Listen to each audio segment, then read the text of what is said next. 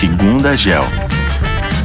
Na corrida pelos melhores e mais populares conteúdos, os estúdios lançam plataformas de streaming, as plataformas viram estúdios e as empresas de tecnologia tentam ser as duas coisas ao mesmo tempo. Na indústria de games, o deal mais representativo acaba de acontecer: a compra da Activision Blizzard pela Microsoft. Mas a empresa referência no universo dos games, com 20 dos 25 jogos de consoles mais vendidos na história, continua independente dona de franquias icônicas de videogame como Super Mario Bros., Zelda, Pokémon e Donkey Kong, a Nintendo é a mais tradicional empresa japonesa de jogos e entretenimento desde a sua fundação em 1889. Seus 100 primeiros anos foram focados no mundo físico, claro, com destaque para jogos de cartas e tabuleiros. Entretanto, foi com o lançamento do NES, Nintendo Entertainment System, o dispositivo que surfou a onda dos videogames na década de 80, que a empresa ganhou projeção global, assim como muitas de suas marcas e franquias. Ao todo, foram mais de 60 milhões de consoles NES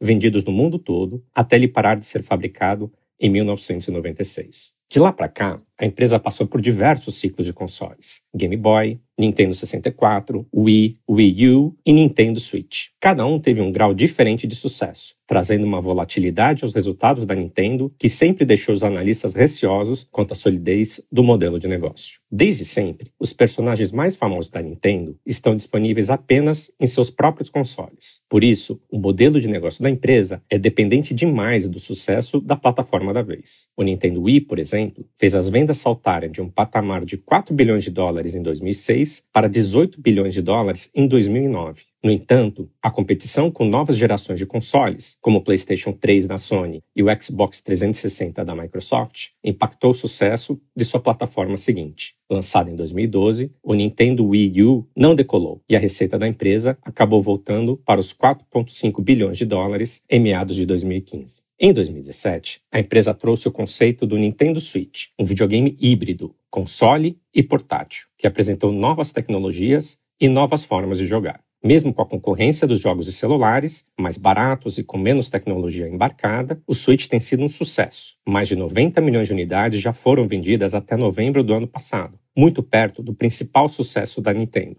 o Wii, que foi o quarto console mais vendido da história, com mais de 100 milhões de unidades. Graças ao Switch, as vendas da Nintendo subiram para 15 bilhões de dólares em 2021. Para reduzir a dependência de seus videogames, a Nintendo tem buscado uma combinação de ciclos mais longos de seus consoles e formas alternativas de explorar sua propriedade intelectual, principalmente a partir de 2018, quando o novo CEO assumiu a liderança, apenas o sexto em sua história de mais de 130 anos. Sob o comando de Shuntaro Furukawa, a Nintendo iniciou um movimento maior de monetização de seu conteúdo. Destaque para os contratos de licenciamento com a Lego, o acordo para a criação da Super Nintendo World dentro do parque da Universal no Japão, de propriedade da Comcast, e o lançamento do Super Mario Bros. The Movie, em parceria com a Illumination Studios, também da Universal. Embora deva acontecer de forma lenta, até pelo conservadorismo de uma empresa que, dentre outras características, tem cerca de 25% de seu valor de mercado em caixa, a Nintendo tem tudo para se beneficiar cada vez mais da monetização dos seus próprios conteúdos. Grandes empresas estão buscando acesso a franquias e estúdios, seja através de contratos de licenciamento ou de aquisições. A compra da Bethesda Softwares pela Microsoft, da Zynga pela Take-Two e da Supercell pela Tencent. A oportunidade aqui é que o mercado não está precificando o valor estratégico das franquias da Nintendo, e menos ainda sua capacidade de gerenciar uma transição de plataforma,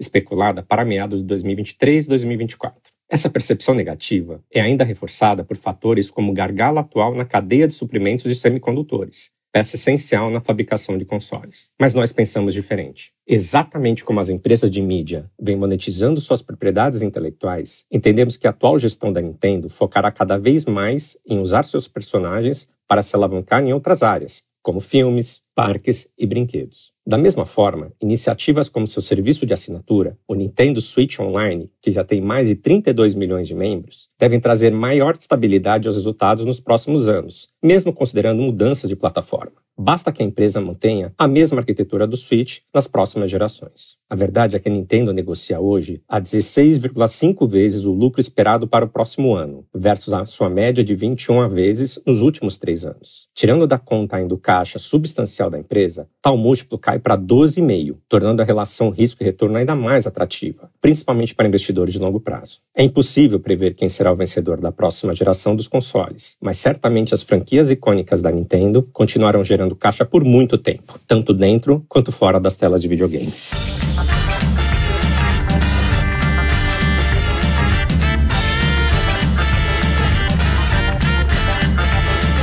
Gel Capital. Invista no mundo todo.